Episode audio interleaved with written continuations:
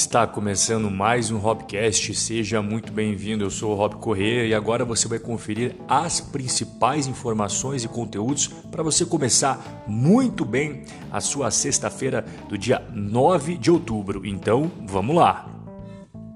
Reforma tributária deve ser votada somente em 2021, diz o presidente da comissão. Isso daqui é muito importante porque você vai ver no decorrer do podcast de hoje que eu vou falar sobre outras coisas relacionadas ao mercado financeiro brasileiro, mas todas as informações gravitam em torno da reforma tributária.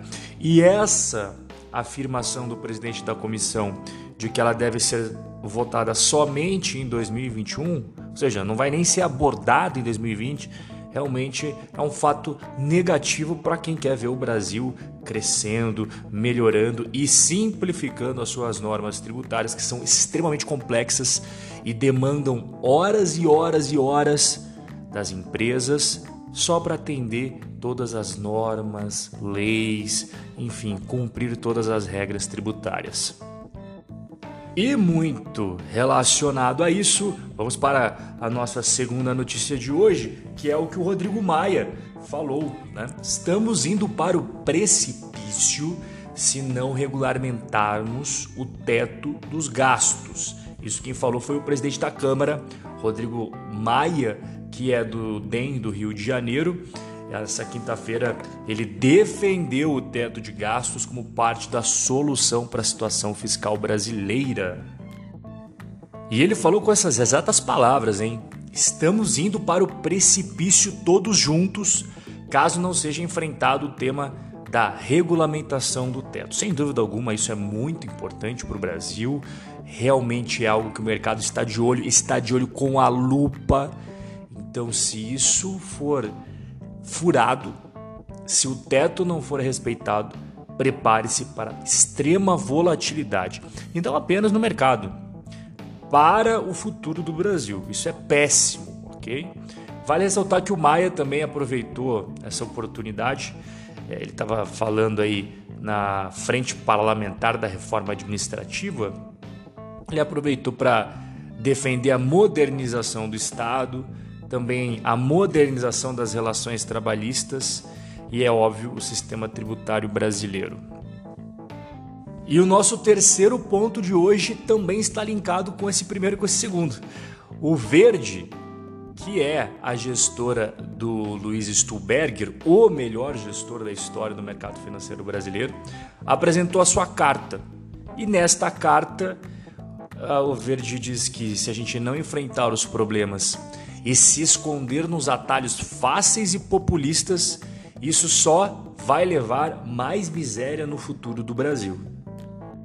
Bom, o Verde falou na sua carta que a decisão foi acertada do ponto de vista fiscal e também do propósito do programa, que o governo quis compensar de forma emergencial a renda perdida durante a pandemia.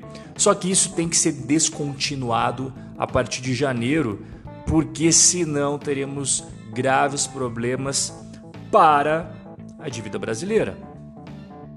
E o pessoal do Verde também falou que não é por acaso que toda vez que o governo fala que vai furar o teto de gastos, a gente vê o dólar disparando, os juros disparando e a bolsa despencando.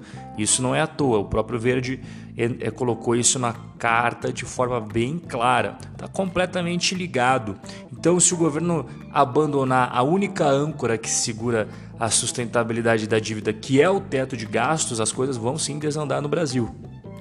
E para finalizar esse tema, o Verde fala que o problema do Brasil hoje é, na verdade, uma combinação de um gasto na pandemia, que foi extremamente elevado para o padrão de renda do Brasil, com um nível inicial de endividamento muito acima. Então, o que isso significa na prática? O Brasil já estava com uma dívida elevada.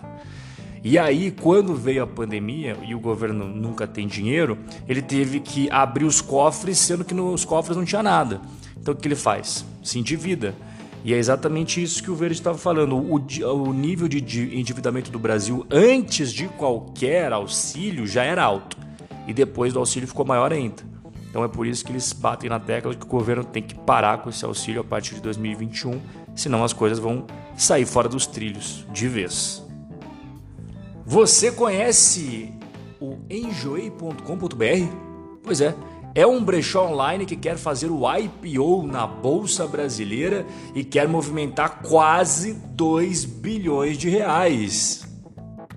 Esse site ele foi criado em 2009 e é bem conhecido por ser uma plataforma que as pessoas colocam roupas e acessórios usados, mas também depois de um tempo colocou mó, começaram a colocar móveis, artigos para casa, videogames, como o próprio nome diz, né? Enjoei, ou seja, você não quer mais, você coloca lá, anuncia e vende. O enjoei.com.br ele cobra uma comissão que varia de 18,5% até 20% sobre a venda dos produtos. E você reclamando das comissões da sua corretora, hein? o Enjoei cobra até 20% da venda dos produtos, comissão elevada. Apesar do Enjoy estar tá querendo levantar quase 2 bilhões de reais no IPO, no ano de 2019 a empresa teve um prejuízo de 21 milhões de reais. Dia muito bom para as bolsas de modo geral, mas principalmente para a bolsa brasileira, que fechou em alta de 2,5%, melhor desempenho em um mês e voltou ali à casa dos 97 mil pontos. O dólar deu uma arrefecida e foi para R$ 5,58.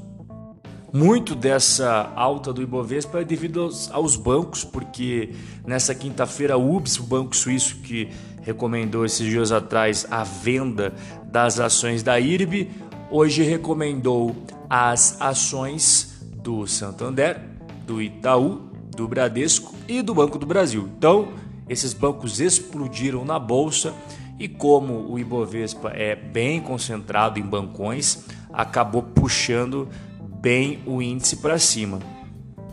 E outra gigante do Ibovespa é a Petrobras, né?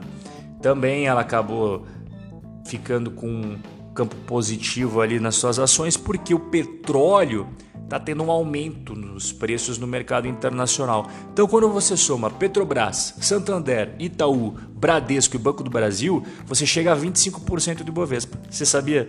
É, então, essas cinco ações somadas chegam a 25% do Ibovespa. Por isso que puxou bastante para cima.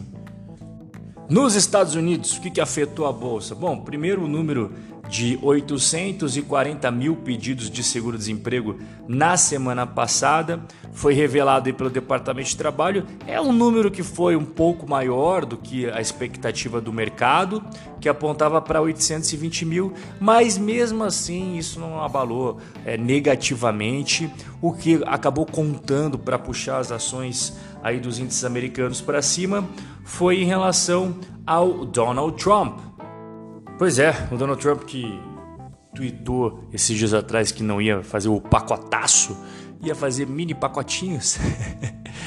e parece que o pessoal realmente gostou dessa ideia dos mini pacotinhos. Então é um pacotinho de estímulos e ajuda para o setor aéreo, é outro pacotinho para as pequenas empresas, é outro pacotinho para as microempresas, enfim. Isso acabou estimulando positivamente as bolsas norte-americanas que também subiram. A gente teve o Dow Jones subindo 0,43, o S&P 500 subindo 0,8 e Nasdaq 0,5. E assim nós chegamos ao final do nosso Hobcast de hoje. Uma excelente sexta-feira para você. Um forte abraço e até o nosso próximo encontro.